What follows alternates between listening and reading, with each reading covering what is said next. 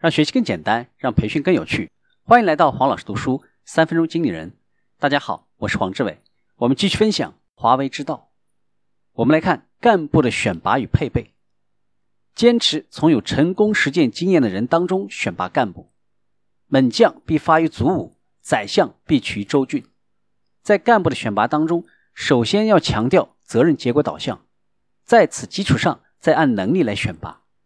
其次，强调要有基层的实践经验，没有基层实践经验的机关人员不能够直接选拔为管理干部。赛马文化，选拔干部要注重实际的绩效，竞争择优。每个员工通过努力工作以及在工作中增长的才干，都有可能获得职务或者任职资格的晋升。是千里马都拉出来赛，跑得最快的前百分之二十五留下来，交给有关部门去考察素质。以全球化的视野选拔干部，引进国际化、职业化的人才，通过引进少量高成本的明白人，带起来一批低成本的聪明人。既重视有社会责任感的人，也支持有个人成就感的人。这里的社会责任感是狭义的。是指对企业目标的强烈责任心和使命感，把社会责任感强的人培养成领袖，把个人成就感强的人培养成英雄。我们既需要领袖，也需要英雄。绩效是必要的条件和分水岭，茶壶里的饺子我们是不承认的。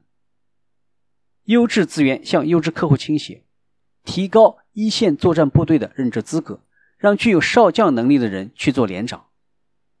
不虚位以待，先立后破，小步快跑。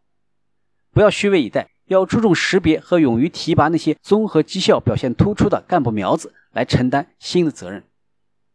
干部不是终身制，任期届满，干部要通过自己的述职报告以及下一阶段的任职申请，接受组织和群众的评议，以及重新讨论薪酬。大浪淘沙，公司不迁就任何人，要保持公司的长治久安。就要保持正确的干部淘汰机制，不管你是高级干部还是创始人，都有可能被淘汰掉。将末位淘汰融入日常绩效考核工作体系，每个层级不合格干部的末位淘汰率要达到百分之十。对没有完成年度任务的部门或者团队，比例可以适当提高。这个制度主要针对行政管理者，而不是针对员工。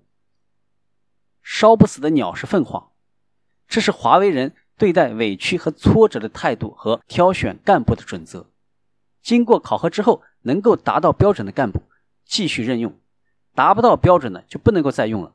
愿意留下来工作的，可以按照他的实际能力从事具体工作。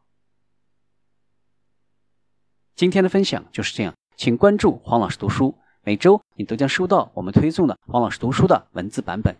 给我三分钟，还你一个精彩。我们下期见。